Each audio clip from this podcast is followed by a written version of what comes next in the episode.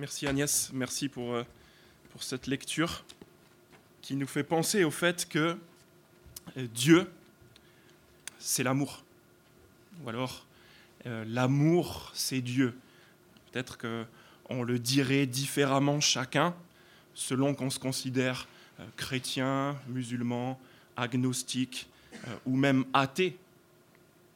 Je pense qu'un athée pourrait clairement dire, si Dieu existait, si je pouvais choisir comment serait Dieu, il faudrait, il devrait être amour.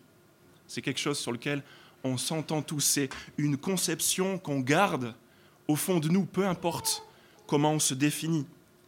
Mais c'est une conception qui influe sur notre manière d'agir, sur nos sentiments aussi. C'est parce qu'on a cette conception naturelle de Dieu, un Dieu d'amour, qu'on condamne par exemple les guerres une religion qui veut s'imposer avec du prosélytisme, avec des, croisades ou avec le, terrorisme, forcément, c'est une mauvaise religion. Ça ne vient pas de Dieu, parce qu'on a cette conception que Dieu est amour. On pense aussi que Dieu veut notre bien. Et c'est d'ailleurs pour ça qu'on peut être en froid avec lui, parce que des fois, il y a cette conception qu'on a d'un Dieu d'amour, et la réalité, de notre quotidien, la maladie, la souffrance, le, chômage ou l'injustice qui rentrent en conflit et on se dit, c'est pas normal. Dieu est censé être un Dieu d'amour. Vous voyez comment ça influe sur ce qu'on vit tous les jours. Et pourtant, peut-être qu'en fait, c'est nous qui n'avons pas très bien compris cela. Peut-être que ça voudrait dire qu'on n'a pas vraiment compris tout simplement les contours de cet amour. C'est pour ça qu'il y a des choses qui nous gênent comme ça. Dieu est amour, c'est ce que la Bible dit, c'est ce qu'on vient de lire, mais qu'est-ce qu'il aime exactement? Ça, c'est intéressant. Est-ce qu'on pourrait croire que Dieu aime des conflits armés ou qu'il aime nous faire souffrir? En fait, la réponse à cette question, qu'est-ce que Dieu aime passionnément, se trouve dans ce chapitre et elle est étonnante. Que ce soit pour ceux qui pensaient être dignes de l'amour de Dieu, comme le Fils du verset 19, comme pour ceux, pardon, ceux qui pensaient être indignes, et comme pour ceux qui pensaient être l'objet de, l'amour de Dieu, la, la, brebis du verset 7. En fait, on va parcourir ce chapitre ce matin et on va pouvoir donner une définition précise de l'amour du Dieu de la Bible. Elle se trouve dans les versets 1 à 10. Et une fois qu'on aura compris cette affection céleste, on pourra en tirer deux conclusions. Donc on va faire ça ce matin. Une affection céleste, deux conclusions, deux leçons terrestres dans les versets 11 à 32. Commençons par observer cette définition de l'amour de Dieu que Jésus nous donne dans les dix premiers versets. Qu'est-ce que Dieu aime? Et c'est dans le contexte des deux premiers versets que surgit cette définition. Jésus va raconter, à la suite de ces deux versets, deux histoires parallèles. Je dis qu'elles sont parallèles parce que regardez le verset 8, euh, la deuxième commence par ou bien. Deux histoires parallèles et il y en aura pour tout le monde. La première, dans les versets 3 à 7, elle concerne un homme, un berger, et vous l'avez vu aussi, la deuxième, dans les versets 8 à 10, elle concerne une femme, cette fois-ci. Mais dans les deux premiers versets, d'abord Jésus est surpris par des gens qui présentent bien, par des bons religieux, des bons chrétiens il présente bien. Ce sont les pharisiens et les spécialistes de la loi, au verset 2. Et Jésus est surpris par ces gens qui présentent bien, par les religieux de l'époque, il est surpris à table avec leur complet opposé. Il y a les pharisiens qui voient Jésus qui est à table avec le complet opposé d'eux-mêmes, des traîtres de la nation. Le verset 1, des collecteurs d'impôts, des gens qui travaillent pour Rome alors que eux et leurs ancêtres combattent Rome.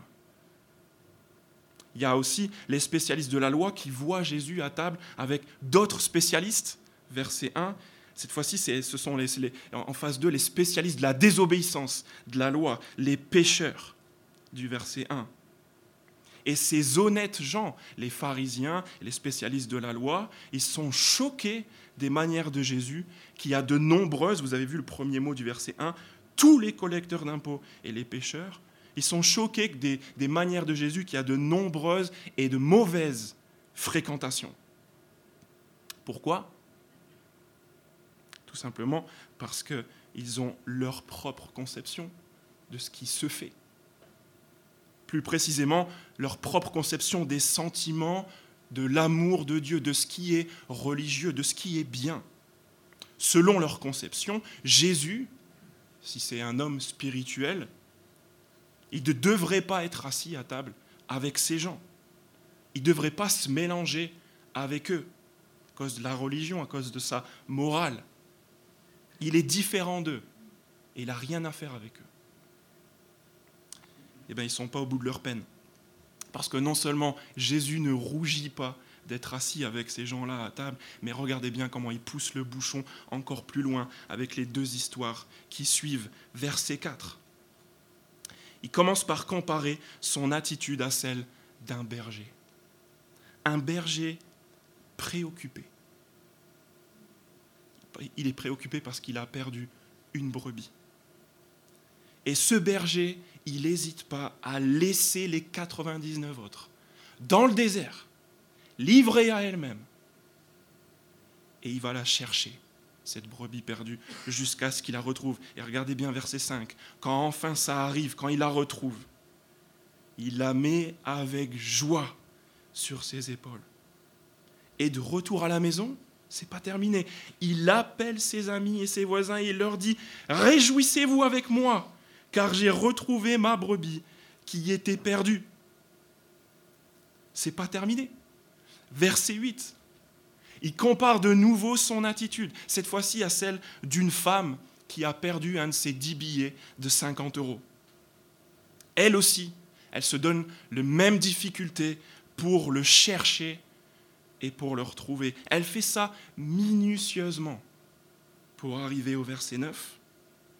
Lorsqu'elle l'a retrouvé, elle aussi, elle appelle ses amis et ses voisines. Et elle dit, Réjouissez-vous avec moi, car j'ai retrouvé la pièce que j'avais perdue. Les gens bien qui étaient là à table dans les deux premiers versets, ils pensaient avoir surpris Jésus en train de se compromettre, en accueillant et en mangeant avec des pécheurs et avec des traîtres. Qu'est-ce qu'on apprend après ces deux histoires que Jésus raconte? En fait, Jésus ne fait même pas que tolérer leur présence, il assume total, il assume pleinement. Il dit, ces gens-là, ils ne sont pas juste venus et, et je suis dérangé, ces gens-là, je les cherche. Je les cherche avec soin je les poursuis. Et quand je les trouve, je les porte. Je les ramène sur mes propres épaules. C'est eux qui sont précieux pour moi. Et le comble de tout ça, il appelle tout le monde à faire la fête avec lui, à partager ses sentiments au l'honneur de leur retrouvaille. Est-ce que vous avez remarqué les deux conclusions de ces deux histoires, versets 7 et 10 Jésus fait une comparaison, verset 7. De même, je vous le dis, il y aura plus de joie dans le ciel pour un seul pécheur qui se repent que pour 99 justes qui n'ont pas besoin de changer d'attitude. De la même manière, verset 10, de même, je vous le dis, il y a de la joie parmi les anges de Dieu pour un seul pécheur qui se repent. Pourquoi Jésus conclut ces deux histoires quasiment de la même manière? Ces deux histoires, en fait, elles expliquent l'attitude de Jésus, mais elles dévoilent aussi, c'est pour ça que Jésus dit d'eux-mêmes, elles dévoilent le cœur même de Dieu. Dieu est amour. Et qu'est-ce que Dieu aime exactement? On l'a sous les yeux. Il aime, en fait, c'est trop peu dire, il est passionné pour les gens qui ont une mauvaise réputation comme les collecteurs d'impôts, pour ceux qui sont coupables comme les pécheurs. Il se passionne pour ce qui est perdu et qui est enfin retrouvé. Voilà ce qui fait la joie de Dieu, la joie du ciel, la joie même des anges. Ce qui est perdu et ce qui est retrouvé, c'est vraiment ça qui est le cœur de ce chapitre. On en parle du verset 3 au verset 32 3, 4, 5, 6, 8, 9, 24, 32, perdu, retrouvé, perdu, retrouvé, constamment. Voilà ce qui anime ce chapitre et qui nous parle de la passion de Dieu. Qu'est-ce que Dieu aime en résumé? Ce qui est perdu et retrouvé, il aime la repentance. Il aime les repentants, il aime ceux qui ont entendu Jésus. Chapitre 14, verset 35, dire que celui qui a des oreilles pour entendre, entende, et qui se sont pressés autour de lui pour l'écouter.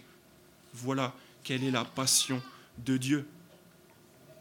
Et du coup, voilà qui change notre conception de l'Église. L'Église, c'est plus le rassemblement des gens qui présentent bien. Regardez la petite Église autour de Jésus dans les deux premiers versets. Les gens qui présentent bien, eux, ils se tiennent à l'écart et ils murmurent. Ceux qui sont regroupés autour de Jésus, ce n'est pas ces gens-là. Ceux qui sont regroupés autour de Jésus, ce sont des gens de mauvaise réputation, ceux qui ont des choses à se reprocher, mais qui désirent écouter Jésus. Ce sont les repentants. Voilà notre conception de l'Église. Personne ne devrait se sentir exclu de ce cercle. Et personne ne devrait non plus s'étonner de voir des gens bizarres, des gens qu'on n'aime pas trop côtoyer, mais que Jésus poursuit comme un berger. Remarquez une deuxième chose aussi, c'est qu'en même temps que le fait que Jésus soit au milieu des pécheurs et des collecteurs d'impôts, ça ne fait pas de lui l'un d'eux. Il est avec eux, il mange avec eux, mais il ne partage pas leur vie.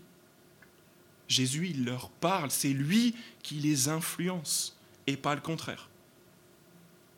Vous voyez bien comment ces gens l'écoutent et c'est bon à se rappeler pour nos propres discussions et nos relations. Pourquoi est-ce que c'était important pour Jésus de raconter ces deux histoires? Pourquoi est-ce qu'il voulait qu'on cerne mieux les contours de l'amour de Dieu dans ces deux paraboles? Tout simplement parce que ce sentiment, on a commencé à s'en rendre compte, Dieu veut le partager. Regardez à nouveau le verset 6.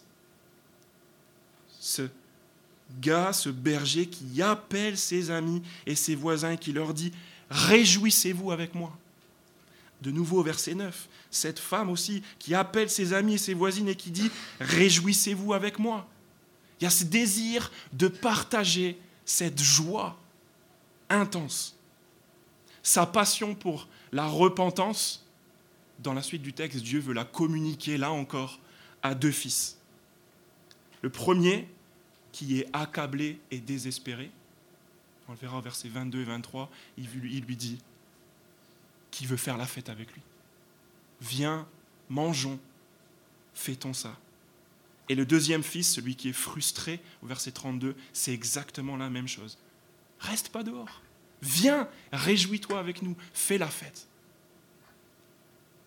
Regardons ces deux fils à qui Dieu veut partager sa passion pour la repentance. Ça commence par l'histoire de ce qu'on a peut-être tous rêvé de faire au moins une fois dans notre vie, peut-être. Soyons honnêtes. C'est une histoire qui parle de fortune, de liberté, de voyage, de vacances et de plaisir, les versets 11 à 13. Il dit encore, un homme avait deux fils. Le plus jeune dit à son père, Mon père, donne-moi la part d'héritage qui doit me revenir. Le père leur partagea alors ses biens, et peu de jours après, le plus jeune fils ramassa tout et partit pour un pays éloigné où il gaspilla sa fortune en vivant dans la débauche, le plus jeune fils décide de tout plaquer et il laisse libre cours à tous ses désirs. Pourquoi est-ce que ça nous est peut-être pas arrivé? Juste parce que lui, il est blindé, il a une fortune en poche, nous, on est bloqués. C'est peut-être la seule chose qui nous a retenus. Mais lui, regardez, il fait tout ce qu'il a envie. Il n'y a plus personne pour l'arrêter. Il envoie même paître son propre père. L'hédonisme dans toute sa splendeur. Il se fait livrer de la viande hors de prix. la viande de Kobe maturée, fumée pendant 20 heures. Il boit des grands crus. Il sort l'après-midi après la sieste en yacht avec des mannequins et il verse du Mathusalem comme ça dans l'eau en écoutant les meilleurs DJ. Le rêve. Je me suis peut-être trop livré là.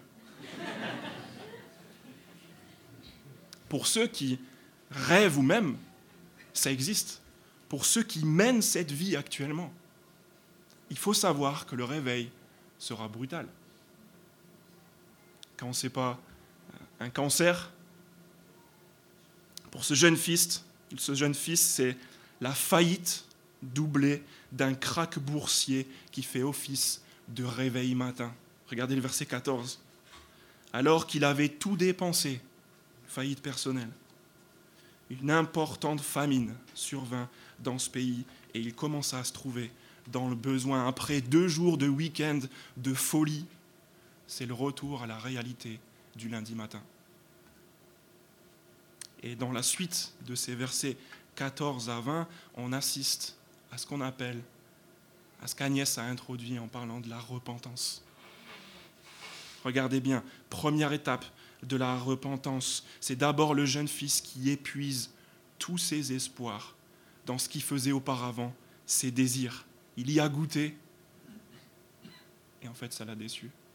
Il est en train de faire demi-tour. Il est obligé, verset 15, de retourner travailler. Il alla se mettre au service d'un des habitants du pays, qu'il envoya dans ses champs garder les porcs. Un job pourri. Parce que pendant qu'il était à Las Vegas, il n'a pas fini ses études. Et à l'époque, être coincé à l'étranger et partager le quotidien des porcs, c'était encore bien plus dégradant que ce que ça pourrait être pour nous aujourd'hui. Imaginez ça pour un juif, loin de chez lui, loin des siens, parmi les, animaux impurs. Première étape de la repentance, verset 15. Être obligé d'épuiser tous ses espoirs dans ce qui faisait sa joie. Deuxième étape, verset 17.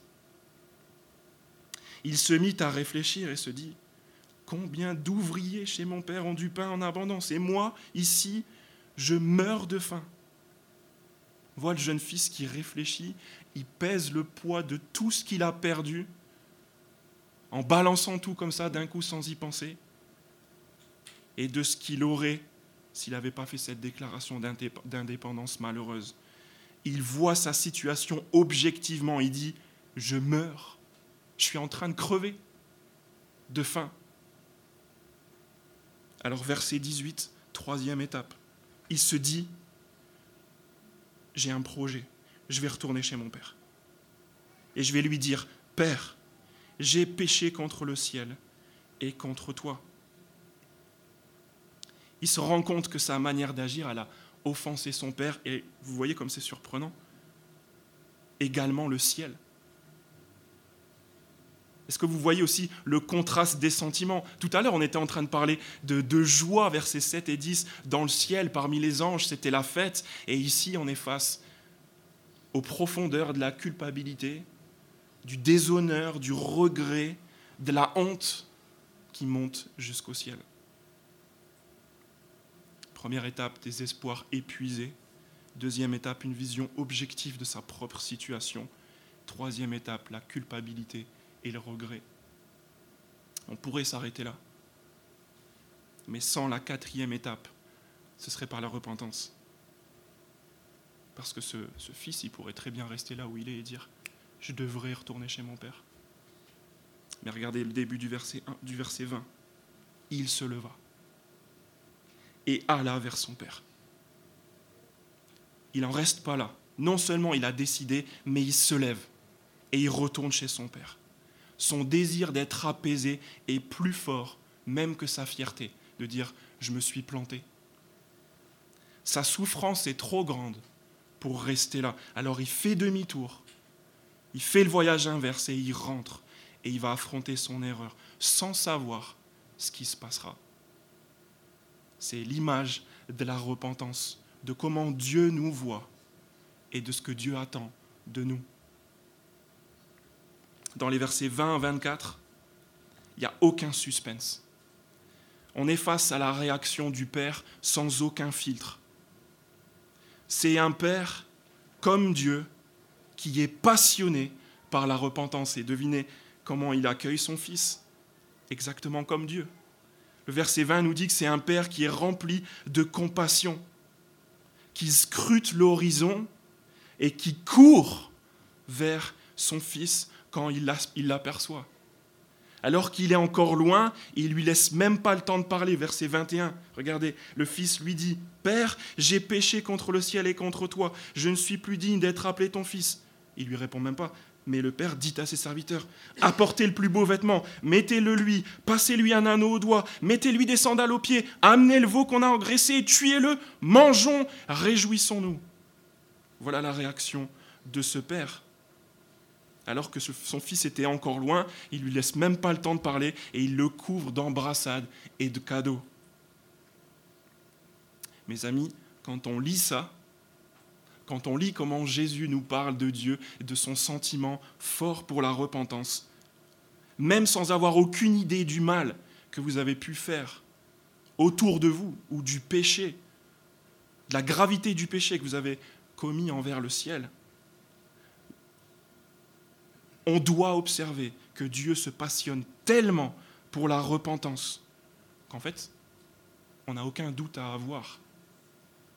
L'affection de Dieu dépasse de loin la gravité de toutes nos fautes. Il est prêt à pardonner et à nous restaurer sans aucune contrepartie. Il nous faut juste abandonner nos derniers espoirs, les idées qu'on va se refaire on va se refaire une petite fortune et ça ira. Abandonner nos espoirs qui tentent de nous tromper, réfléchir et faire demi-tour. Revenir à la maison, échanger nos questions, nos peines, nos regrets, notre indignité contre la joie de trouver Dieu le Père qui nous attend. Le Fils lui dit, Père, j'ai péché contre le ciel et contre toi. Je ne suis plus digne d'être appelé ton Fils.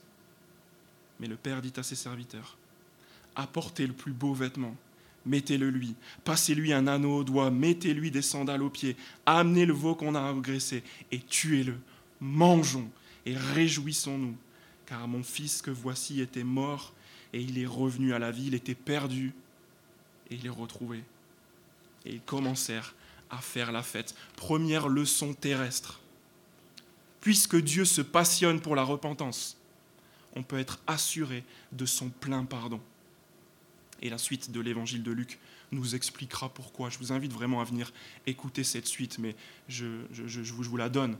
C'est parce que le Fils parfait de Dieu, Jésus-Christ, a épongé les dettes accumulées par notre propre vie loin de Dieu. Voilà pourquoi le Père pardonne ce Fils.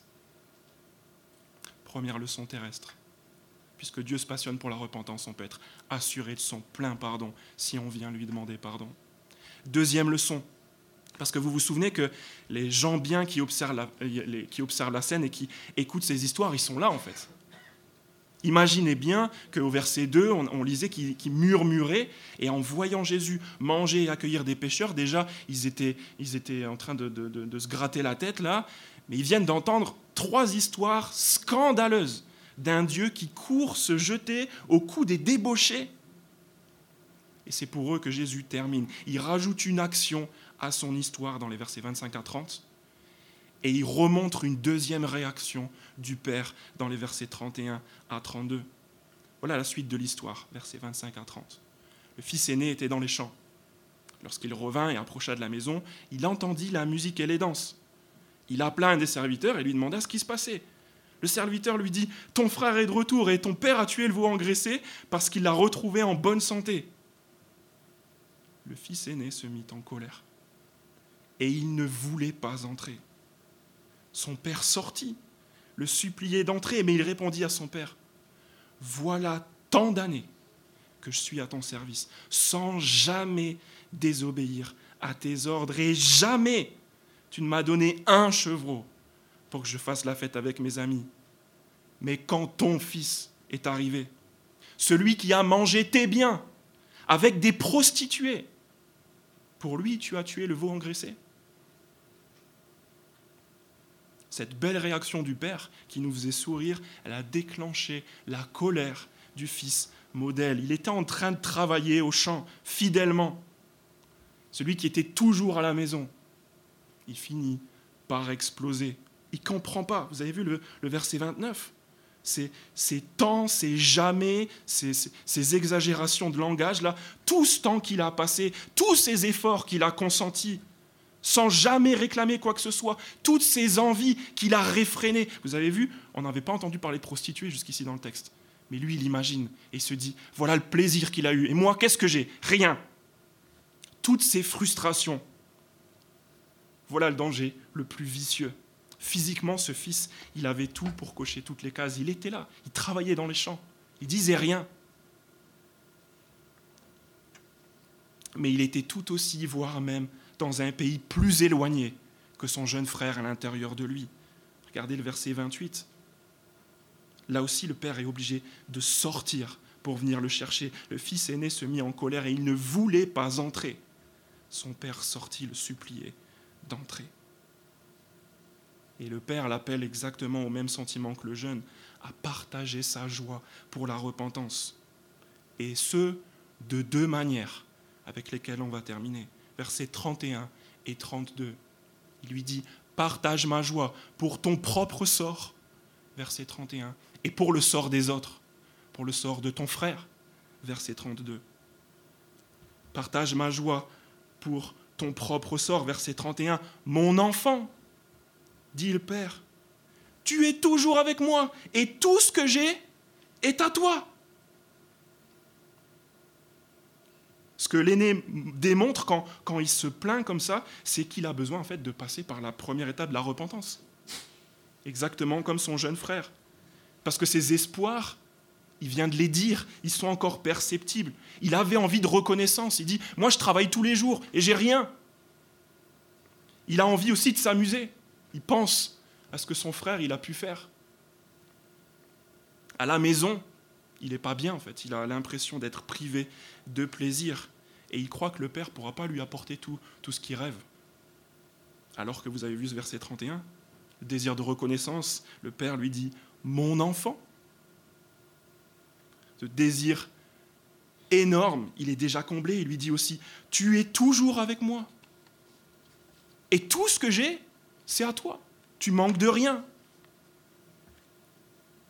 On pourrait être tenté, même en tant que chrétien, de regarder la vie des autres, la vie des jeunes chrétiens ou même la vie de ceux qui laissent libre cours à leurs désirs naturels on pourrait soupçonner Dieu de nous avoir délaissés, ou d'avoir, on pourrait penser avoir choisi une vie décevante et austère. On a choisi de suivre Christ et on est obligé de se lever le dimanche matin. Quelle horreur. Peut-être que c'est simplement qu'on a détourné le regard de nos privilèges de chrétiens pour convoiter des choses qui nous rempliront jamais. Et au fond de nous, on le sait en fait. Quand ça, ça arrive, on a besoin du même chemin de repentance que Dieu nous donne dans sa grande compassion. Reconnaître et confesser nos espoirs mal placés. Méditer sur la joie que c'est en fait d'être dans la maison, d'être appelé mon enfant et d'avoir tout ce que le Père nous donne. La joie de la repentance concernant notre propre sort, verset 31. Mais il y a aussi concernant le sort des autres, verset 32. Le Père dit à l'aîné, verset 32, il fallait bien faire la fête et nous réjouir. Nouveau cette invitation à se réjouir. Parce que ton frère que voici était mort et il est revenu à la vie. Il était perdu et il est retrouvé. Le Père appelle l'aîné au même sentiment, à la même passion pour la repentance que lui-même, à la même fête que le plus jeune, à cause de son propre sort, verset 31, et, aussi à cause du sort des autres, verset 32. C'est pour ça que le Père compare la perte de ce jeune fils à la disparition la, disparition la plus grave en fait qu'on puisse vivre, la mort.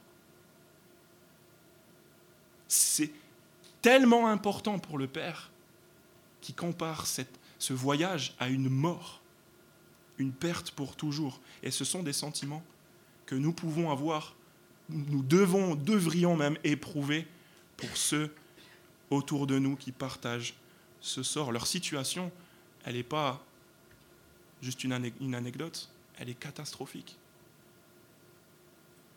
Et du coup, quand ils sont retrouvés, quand ils progressent spirituellement, quand ils prennent des responsabilités dans, dans l'Église,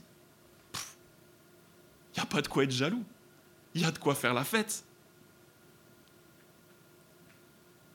Si notre Église écoute ce matin cet appel à partager la passion de Dieu pour la repentance, elle n'aura jamais aucun regret de voir des pécheurs perdus devenir des fils matures qui feront encore mieux que nous aujourd'hui. Et notre génération, elle n'aura aucune, aucun regret de lui laisser la place. Dieu est amour. Et on sait très précisément ce qu'il aime. La réponse est ici ce matin. Son cœur bat spécialement pour la repentance. Et il veut que ce soit une passion qu'on partage, qu'on expérimente nous-mêmes la repentance,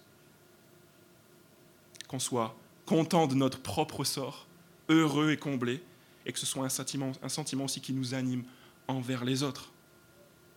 Parce que Jésus l'a dit, il y a de la joie dans le ciel parmi les anges de Dieu pour un seul pécheur qui se repent.